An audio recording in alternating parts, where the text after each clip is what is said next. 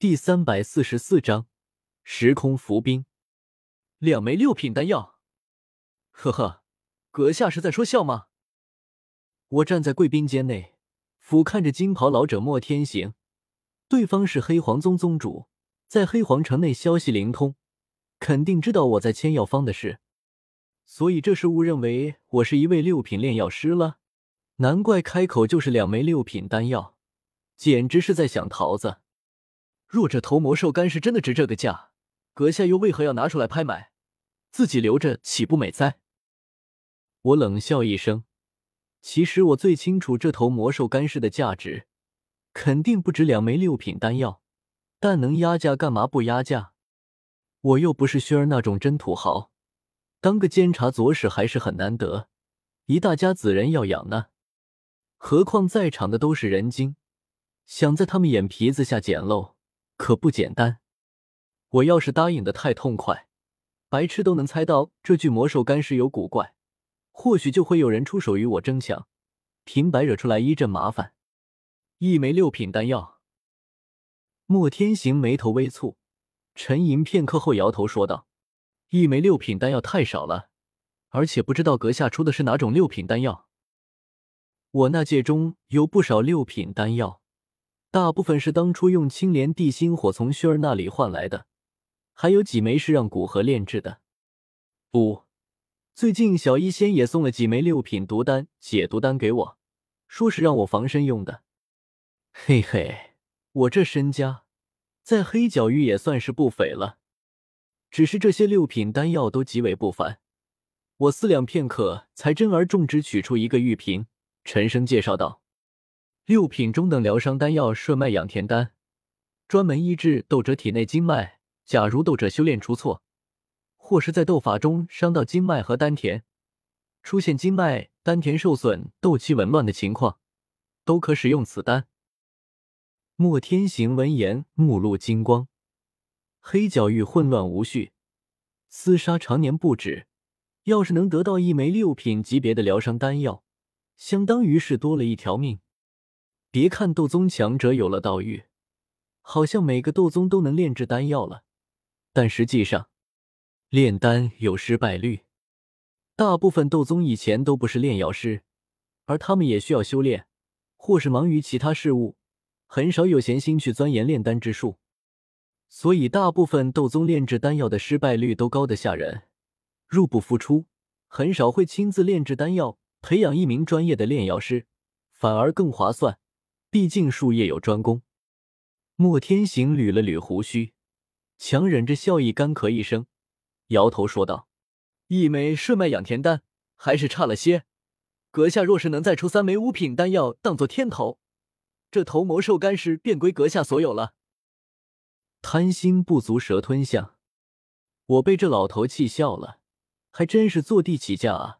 当即又从那戒中取出一个玉瓶，重重砸在身前的案几上，啪！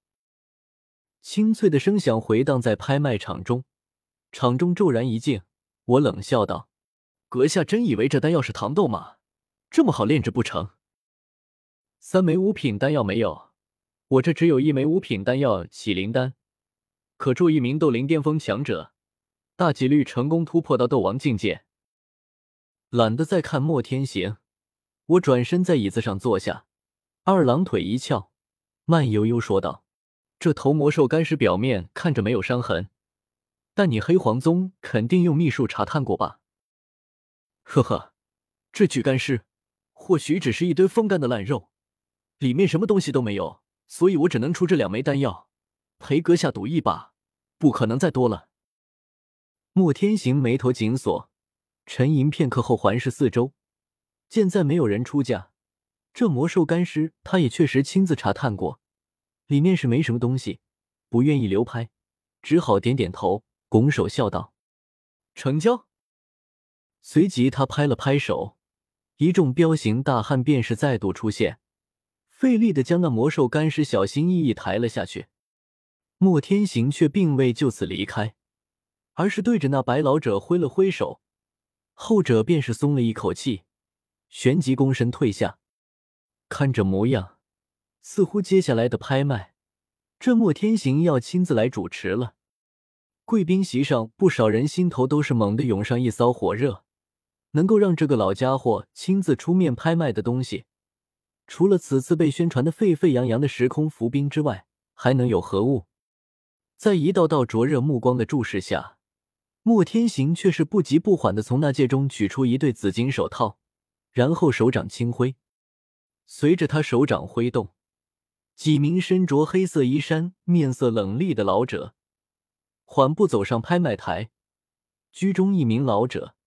双手捧着一个用黄布遮掩的小箱子，这几名老者步伐行走间，皆是互相保持着一个固定距离，淡淡的凌厉斗气缭绕在周身，如鹰般锐利的目光缓缓的在四周扫过。此刻，只要周围有着任何一点异动，都只会灵的这几人直接进入战斗状态。而瞧的这般小心翼翼、如临大敌的阵仗。拍卖场中也是逐渐安静下来，一股异样的气氛开始笼罩在场中，令人颇为压抑。诸位想必也知道，此次我黑黄宗举办的拍卖会，最重头戏是什么？而老夫也能猜到，在座的不少人，都是冲着这东西而来。将紫金手套戴上，莫天行脸庞上的笑容也是缓缓收敛，面无表情，声音也是古井无波。就像一口深不见底的水潭。与此同时，那几名黑衣老者也是极为谨慎的将那被黄布遮掩的小箱子轻轻的放于拍卖台上，然后缓缓退散开，结成一个玄妙阵型，牢牢守护着拍卖台。若是有谁想要打什么强行夺取的主意，那么便要将这五名实力在斗皇阶别的黑黄宗长老尽数击溃，同时在击溃他们后。还要再面临一位货真价实的斗宗强者莫天行，不怪这黑黄宗的防护会如此的森严。只是这时空服兵实在是大锅贵重，斗宗，简简单单的两个字，足以将任何势力心中的防御摧枯拉朽般的毁灭。这个层次的人，放在整个斗气大陆也算得上是一方强者，不再局限于有之地。而是彻彻底底走上整个斗气大陆的中心舞台，可称宗道祖，可开宗立派，可掌一方权势，可享受整整五百年的荣华富贵、锦衣玉食、娇妻美妾、骄奢淫逸。人世间的富贵将应有尽有，无所不有。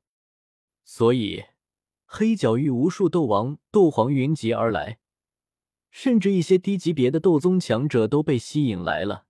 这些低级别斗宗境界稍低，少量的时空伏兵对于他们来说依旧极其有效。而黑角域混乱无序，这些强者之所以没敢乱来，没把黑黄宗给血洗强抢了去，自然是因为黑黄宗并非寻常势力，能被时空伏兵吸引来的大多是一星斗宗，撑死也就二星斗宗。莫天行乃是一位三星斗宗。少量的时空伏兵对他已经无用，而他又刚好能将吸引来的斗宗强者镇住。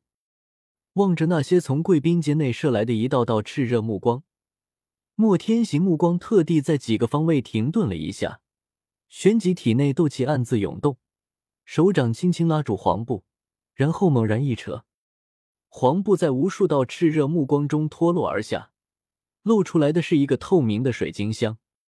在灯光的照耀下，水晶箱反射着刺眼的梦幻光芒。而此刻，几乎所有人都是无视了那刺眼光芒，眼睛眨也不眨的盯着水晶箱。在水晶箱之中，是一块不规则透明晶体，外表看上去和冰块很像。此时，在灯光的照耀下，它折射着七彩光芒，宛如一块绚丽多彩的宝石。这就是时空浮冰吗？我双眼死死盯着这块透明无色的晶体，心神都有些莫名的紊乱躁动起来。晋升斗宗的机缘就在眼前。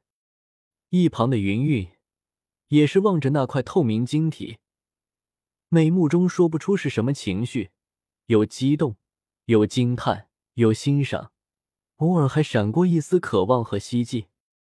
但总的来说，他反应还是有些平淡。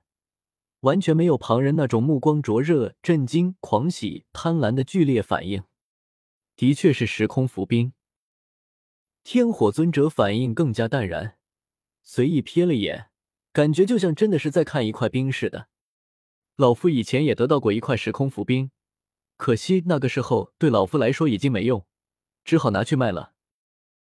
我强行压制下心神中的躁动，灵魂力量却是下意识向水晶箱涌去。结果接触到水晶箱表面时，却是犹如遇见了什么阻力，直接被反弹回去。这黑皇宗还真是有够小心的。我暗自嘀咕一声，没奈何的收回灵魂力量。诸位贵客，这便是此次我黑皇宗拍卖会的最重头戏，也是不少人来此的目的。他便是莫天行。望了眼水晶箱内那块透明晶体，眼神也是有些淡然，一字一顿的沉声道：“时空符冰。”莫天行低沉的话语，犹如一枚重磅炸弹般。直接是在这拍卖场之中掀起了巨大的轰动，无数道精华声响起，众多泛着贪婪的炽热目光也是爆射而来。这其中，便包括了贵宾间内众多具备着不小能量的大势力。看着不出意外混乱和骚动起来的拍卖场，拍卖台上几名黑衣长老手爪微微弯曲，眼神顷刻间变得冰冷森寒。宛如一双双死神的眼眸。轰！骚动之际，一道磅礴气势也陡然自莫天行体内暴涌而出。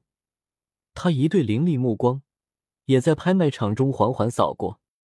凡其目光扫过，骚乱的大厅就犹如沸腾的开水中加入了大量冰块，迅速冷了下来。一名斗宗强者的压迫，在场可没有多少人能够无视。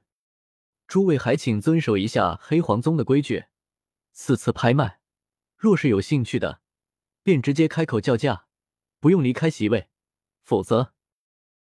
莫天行淡淡说了一句，旋即目光深深看了眼几道气息隐晦的地方，大手一挥，沉声喝道：“这块时空浮冰，重六两九钱五分二厘，现在开始拍卖。”